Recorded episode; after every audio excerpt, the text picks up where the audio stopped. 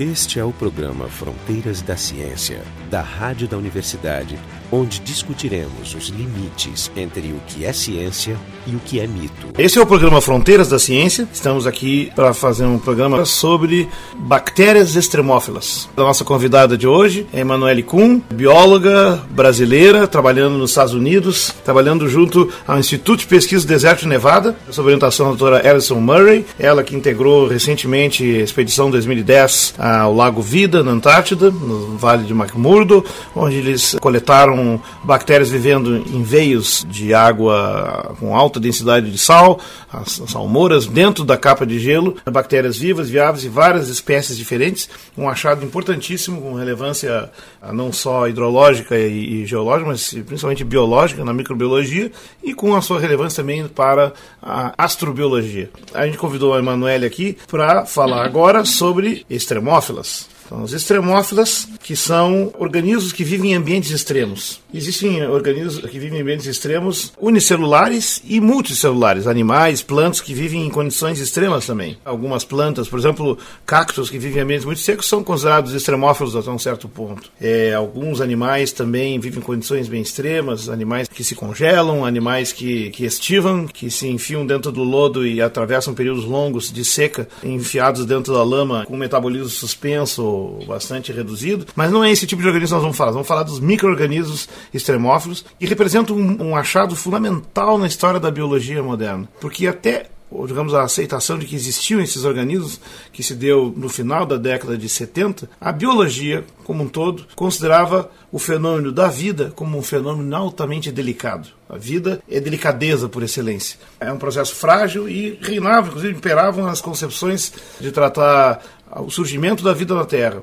e a possibilidade de vida extraterrestre dentro desse mesmo debate como eventos muito raros a ponto de a maior parte desses biólogos importantes pensadores dessa época, inclusive evolucionistas como George Gaylord Simpson, Maynard Smith e outros que eram bastante pessimistas com a possibilidade de vida extraterrestre. O Gaylord Simpson, inclusive, depois no Congresso dizendo que era bobagem esse negócio de procurar vida extraterrestre. Tal o seu pessimismo baseado no que sabia, que era vida baseada em metabolismos que operam em condições muito restritas, variações muito apertadas de pH, temperatura, pressão, umidade, insolação, radiação natural. Pois é isso que nos anos 70, mais precisamente a partir de 77, entra no cenário a confirmação do que já se conhecia fragmentariamente desde os anos 20, mas finalmente são comprovados com descobertas de bactérias vivendo junto a fumarolas submarinas no fundo do oceano, perto das Galápagos, né, Emma? Isso.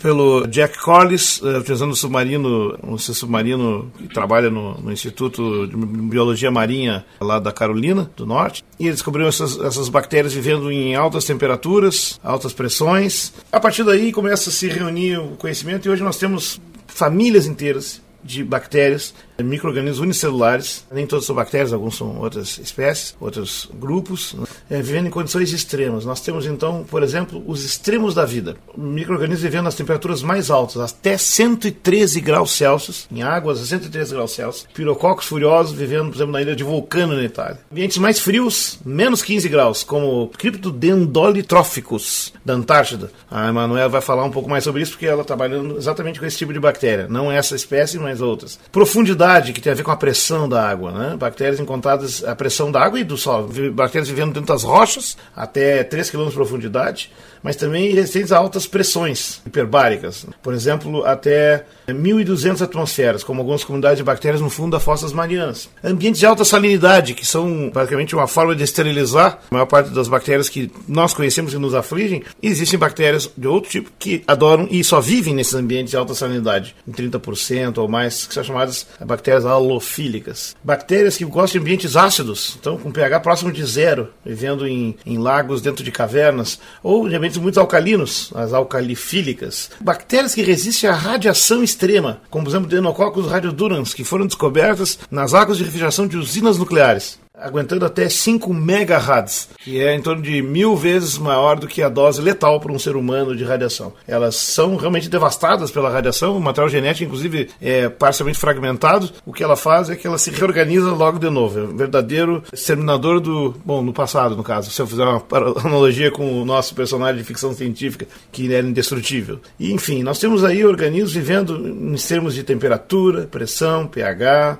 salinidade, radiação. Então, Manuela, eu dei essa introdução geral e eu quero que tu conte um pouco sobre eles, contextualizando a importância desses organismos então na microbiologia atual e também na astrobiologia. E aí, Emma, tudo bem? Tudo, tudo bem, Jorge. Grande prazer aí estar conversando com você nesse programa sobre uma das minhas paixões da minha vida, os extremófilos, amantes dos extremos. Eles são realmente interessantes e o ponto principal de início, eu acho, também de, de entendimento do que, que, são os extremófilos, é realmente um, um termo desenvolvido pela humanidade. Extremófilos são organismos que vivem em ambientes extremos e para nós o que, que é extremo é o ambiente que seres humanos não conseguem sobreviver se não tem uma, uma ajuda de being estarem cobertos por por grossas camadas de, de casacos e proteção. Ou seja, é um conceito então, antropocêntrico. Antropocêntrico. Ambientes extremófilos, amantes dos extremos, é uma expressão, uma expressão antropocêntrica. antropocêntrica. Nós, nós que somos, é, são... por essa classificação, nós somos considerados mesófilos.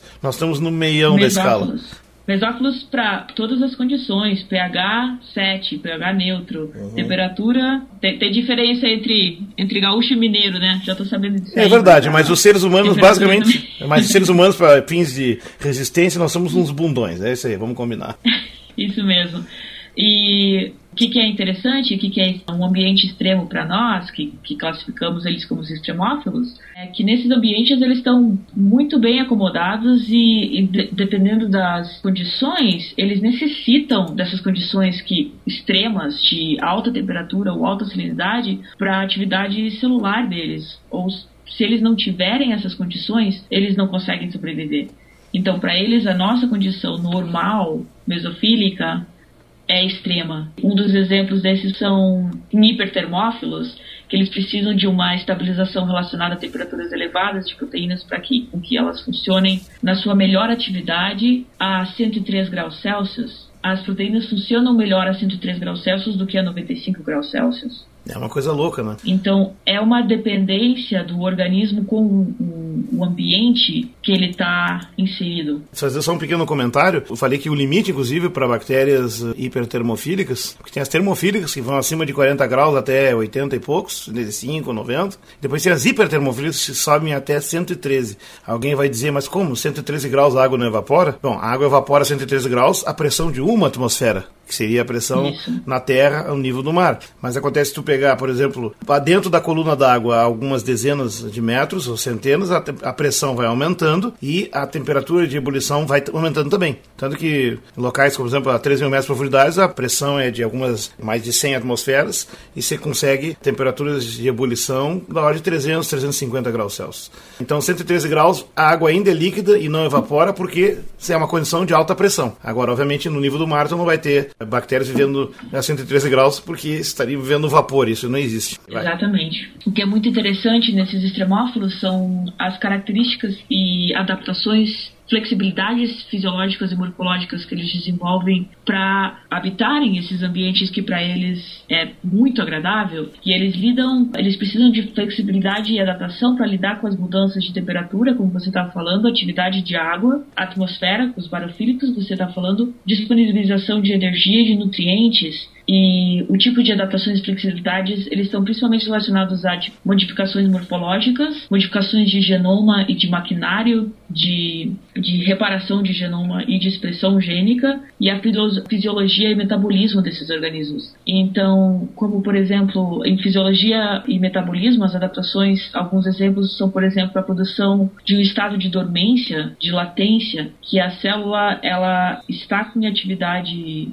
celular, mas de baixa, baixa atividade. Mas ela não está morta, ela está praticamente dormindo de certa forma. Dormente, é um estágio de latente de vida. É, dormente, forma latente de vida. Outro estado, uma datação fisiológica muito importante também é a capacidade que elas têm de utilização de fontes de energia alternativas. Ah, isso é uh, muito importante. As quimiototróficas, que elas recebem sua energia por quebras químicas de, de metais, ou uhum. de, de ferro, ou de sulfur, enxofre. É, H2S, e... ácido sulfúrico, ou seja, moléculas altamente tóxicas para nós. Altamente tóxicas para nós e eles usam isso como a base para a atividade celular deles. É até uma divisão interessante dos seres vivos nesse sentido, que aparece é que aqueles que dependem da luz solar, que é o que a gente tradicionalmente estuda na biologia, que toda a vida terrestre depende inicialmente, basicamente da energia vindo do Sol, que passa então pela cadeia trófica, né, de autótrofos que fazem fotossíntese. Depois tu tem os, os organismos que ingerem esses, como herbívoros, por exemplo. Depois tu tem as, os que comem os herbívoros, os carnívoros. Pois bem, existem inúmeras espécies de micro-organismos que fazem outra coisa, obtêm energia de outra fonte, independente do Sol, e alimentam uhum. outras cadeias. E possivelmente a biomassa deles, o que, que, tu acha? Pode ser até bem maior do que as dependentes do Sol. E possivelmente mais antiga. Pode, pode sim. Para obtenção de energia e de fonte de carbono e de nitrogênio para a construção do,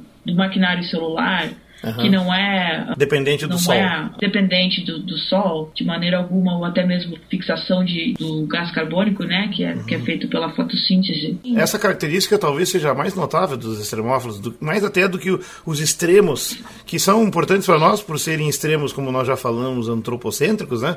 Porque é chocante nós imaginarmos vivendo nessas condições. Mas uh, o fato de elas terem estratégias adaptativas que utilizam outras fontes de energia que são altamente tóxicas ou e até inusitadas para o nosso tipo de metabolismo, ele depõe a favor de uma diversidade de possibilidades de vida muito maior, não é verdade? Uhum. E isso nos leva, isso nos leva à importância do estudo dos extremófilos para a astrobiologia. Esse é o programa Fronteiras da Ciência e hoje estamos falando sobre bactérias extremófilas. Nossa convidada, Emanuele Kuhn, bióloga, trabalhando com bactérias psicrófilas um grupo, um laboratório em Nevada. E aí, Manuel, qual é a importância desses organismos extremófilos para a astrobiologia? A importância principal, Jorge, seria teria duas linhas de desenvolvimento, que seria a parte do estudo da vida mesmo e o entendimento de como a vida funciona e como o maquinário celular funciona nesses ambientes extremos e ao mesmo tempo o desenvolvimento tecnológico de como fazer a identificação desse tipo de, de organismo ou até mesmo substâncias produzidas por esses organismos. E pensando numa relevância astrobiológica de estudo da vida fora do nosso planeta, fora do planeta Terra, eu acredito pelo menos que essa vida ela existe, ela vai existir em uma forma unicelular, muito parecida com os extremófilos que a gente tem no nosso planeta, principalmente relacionado aos extremófilos que são os amantes de, do gelo e são amantes de temperaturas baixas, que é o, praticamente o ambiente que a gente tem mais distribuído de maior abundância no nosso universo, praticamente nosso planeta é ciclofílico, é, tem uma temperatura de aproximadamente 15 graus Celsius. Então, criofílico, né? Cria... É um ambiente, como é que é? É um crioplaneta, tecnicamente. Embora isso não, planeta. É, embora isso, nesse momento, nós vivendo aqui esses calorões aqui do verão brasileiro, todas as capitais acima de 30 graus, tempestades e, enfim, um terror de aquecimento, aquecimento local garantido, a gente tem na dúvida dúvida se isso realmente é um crioplaneta. Mas só de pensar qual é o principal componente da nossa, do nosso planeta? Três quartos de água, é isso? Três quartos de água dos oceanos e a temperatura média de superfície desses oceanos é de aproximadamente 2 graus Celsius e se você... Exato. A superfície depende do local, mas se você vai, pode ser até 37 graus Celsius, mas abaixo de uma certa profundidade, onde a luz solar não atinge mais, ela passa a ser a 2 graus Celsius. Exato. A água então, média, a temperatura média no fundo dos oceanos é 2 graus. De 2 graus. Uhum. Isso mesmo. Então, que é o maior volume do nosso, do nosso planeta, são águas de oceano e águas de oceano profundo. Então, a grande importância para o estudo de extremófilos do nosso planeta seria como o uso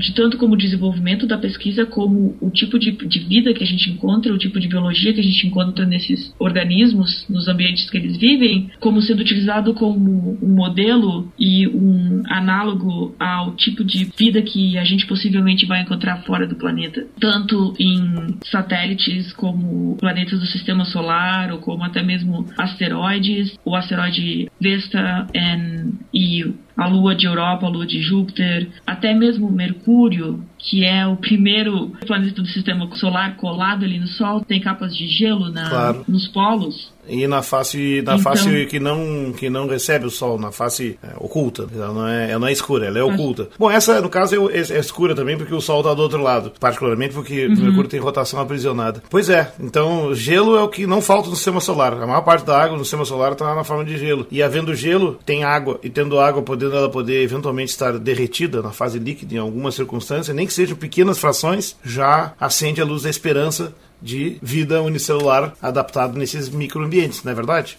Isso, e ao mesmo, ao mesmo tempo, se a gente pensar como se forma o gelo no nosso planeta, quando você tem água em líquido, você tem sais nessa água. E a partir do momento que a, o gelo se forma, o gelo, quando se forma, é, é, é a molécula de água mudando de, de, de forma líquida para sólida, e com isso você tem a separação desses sais da água. E eles começam a migrar para. Normalmente, dos, do, se você for ver um, um, um core, né, um, um cilindro, é do centro para a extremidade. Um bloco de gelo. Uh, o que né? eu estou tentando. É. Sim, a, assim, a, a, água congela, ela separa em duas fases. Um trechinho veios de água pura, congelada, e nos interstícios entre elas água com bastante sal, quando ele se concentra ali, né? E, e esse, esse, conjunto heterogêneo de gelo com sal e gelo puro se chama eutectico. Só para recordar os uhum. vestibulantes que já esqueceram disso.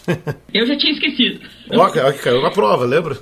pois é, e, a, e o que é interessante com isso, que é o que você estava falando sobre a presença desse, desse, desse gelo, indica também a presença dessa água hipersalina entre os cristais de gelo. E sabe-se em estudos de gelos do Ártico, uh, gelos uh, ciais, gelos marinhos, ciais, gelos marinhos do Ártico, que é um, um excelente projeto conduzido pela pesquisadora Judy Damon na Universidade de Washington, no estado de Washington. Né? Eles viram a presença de seres unicelulares de bactérias entre, entre os cristais de gelo e elas em atividade entre esses cristais de gelo pela presença desse microfio de, de água salobra que existe entre os cristais de gelo. É como se eles vivessem num ambiente que nem sequer é líquido e fluido, é quase pastoso. Então eles devem ter um metabolismo Isso. muito lento, tá? Quase próximo, digamos, da dormência, que é uma das capacidades que as bactérias têm, né? De estar em estado latente por muito tempo. Sim, elas podem desenvolver esse estado latente de dormência ou até mesmo uma baixa atividade celular. E essa baixa atividade celular tem uh, bactérias que foram isoladas e cultivadas de que a gente chama de permafrost, que são solos permanentemente congelados, esses micro-organismos, até mesmo tem um grupo da Rússia que, que foi coordenado com o, David Gilikinski, eles descobriram e publicaram uma bactéria que leva 120 dias para duplicar. A Escherichia coli leva 20 minutos no nosso intestino. Essas então, bactérias é... foram encontradas com, com, que estariam em estado de dormência a estimativa dele é de algumas com vários milhares de anos, mas ele suspeita que poderia demonstrar até algumas com milhões de anos de dormência, na é verdade. Porque essa coisa de dormência de bactérias Sim. é meio controverso. Tem poucos grupos que teriam feito medidas. Tem aquelas medidas do grupo do Walter Cano, na Costa Rica, com bactérias tiradas do intestino de abelhas fossilizadas no âmbar, com em torno de 20 a 40 milhões de anos. A ideia é que extraiu esse material e tinha, contria bactérias que eles teriam conseguido alguma viabilidade.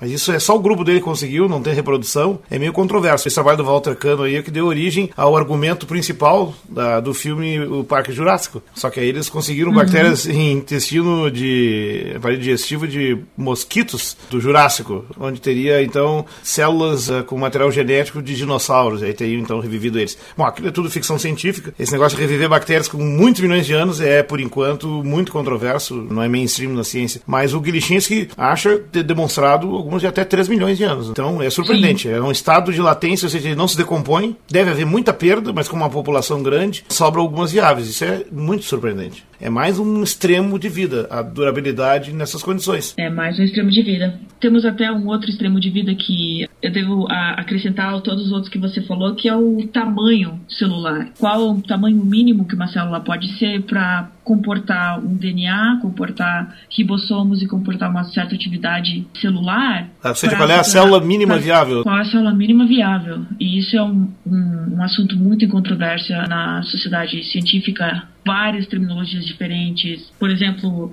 ultramicrobactérias e ultramicrocells são diferentes porque ultramicrocells são bactérias que elas estão em uma fase um tamanho menor no ambiente, mas quando você cultura no laboratório elas voltam a um tamanho maior, que seria o tamanho normal delas. Seria uma adaptação temporária. Uma adaptação temporária. Bom, tem bactérias que ficam em formato quadrado quando estão em condições de estresse, ou seja, coisas surpreendentes. E qual é o outro tipo? O outro tipo são as chamadas uh, ultramicrobactérias.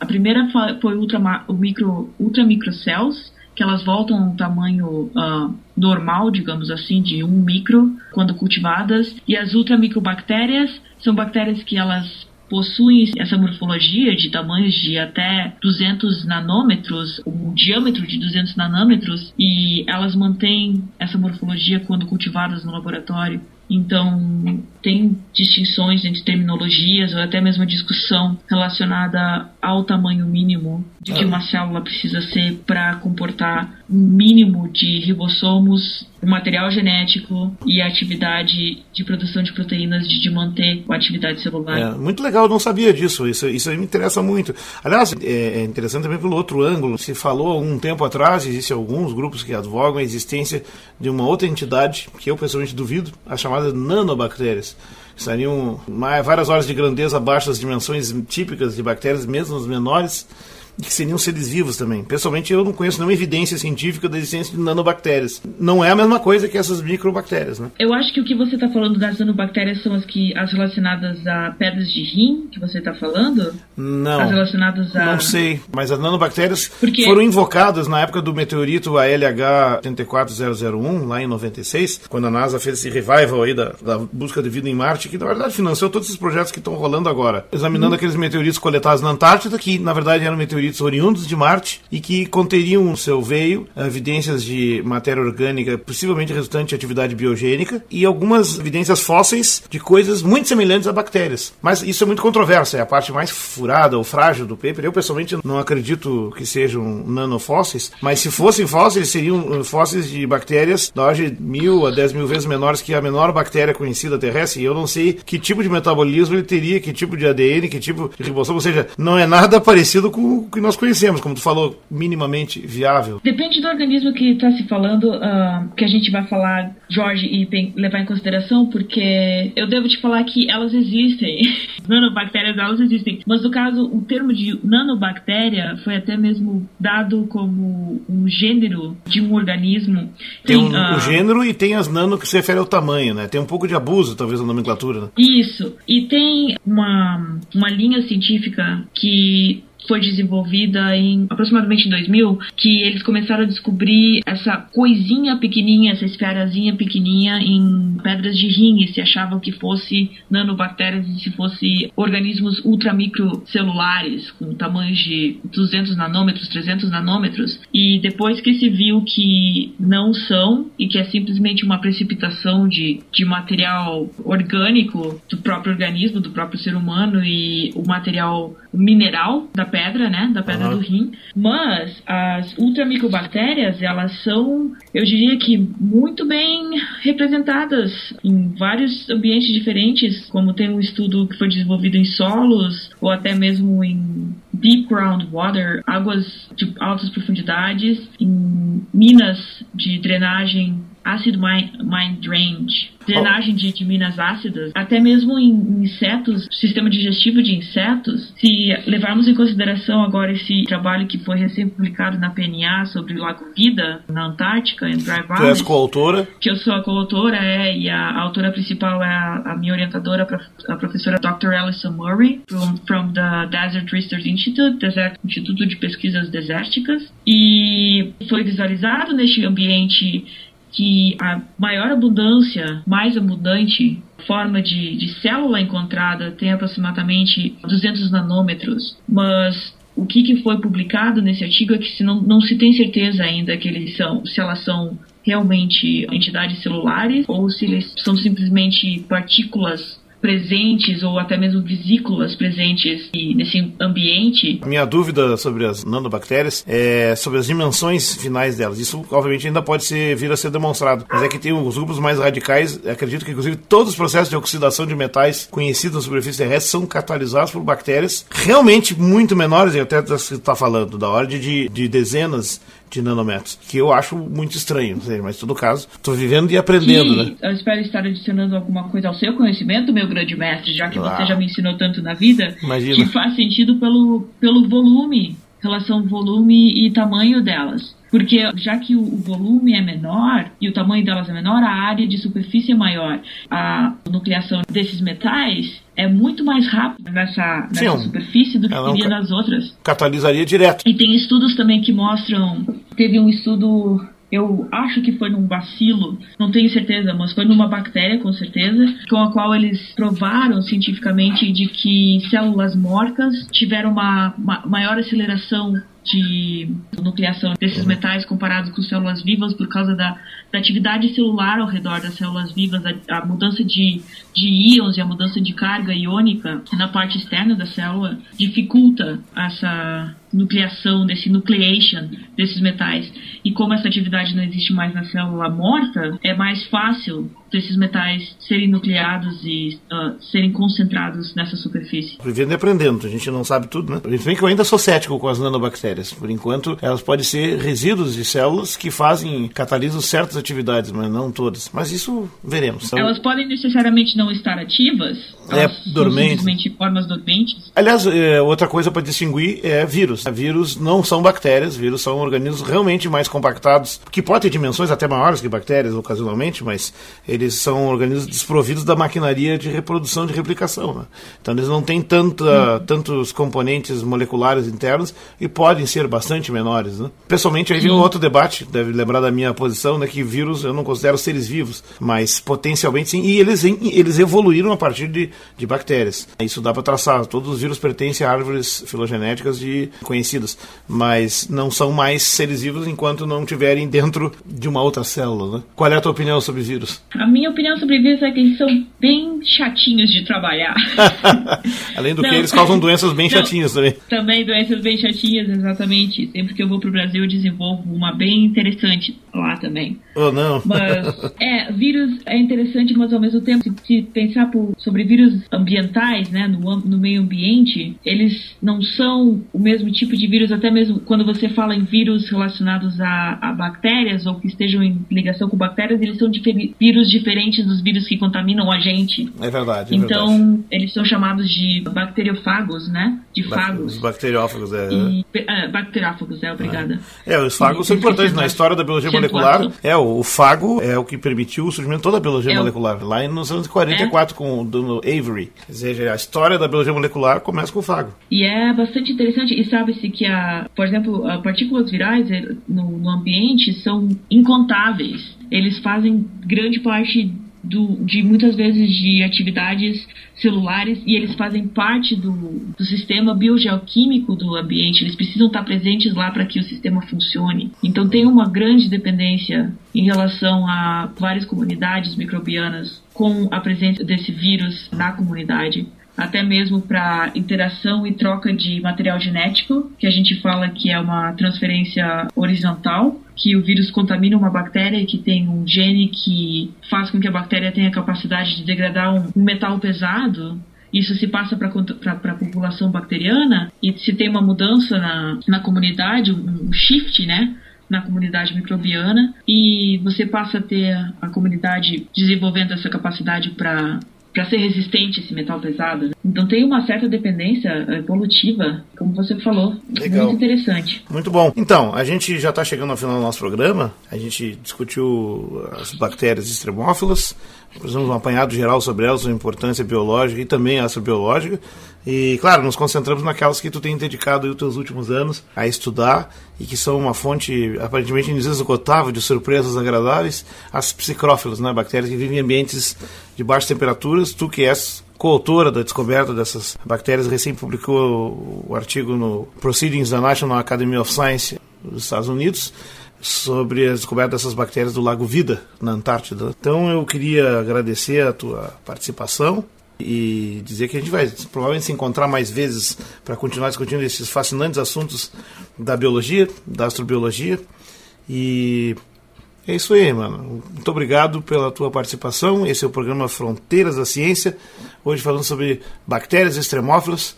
Tu quer dizer algumas últimas palavras? Um, obrigado a você, Jorge, por ter a possibilidade de ter me ouvido e até mesmo da discussão científica que a gente teve agora nessa última meia hora, que foi muito boa. É, realmente, quem está ouvindo esse programa de rádio, se vocês não sabem alguma coisa sobre extremófilos, eu diria, vão e leem sobre eles, que eles são maravilhosos e é um novo mundo dentro do nosso mundo, dentro do nosso planeta que a grande maioria não conhece. Esse é o programa Fronteiras da Ciência e hoje nós falamos sobre bactérias extremófilas, com a nossa convidada Emanuele Kuhn, diretamente dos Estados Unidos. O programa Fronteiras da Ciência é um projeto do Instituto de Física da URGS, técnica de Gilson de Césaro e direção técnica de Francisco Guazelli.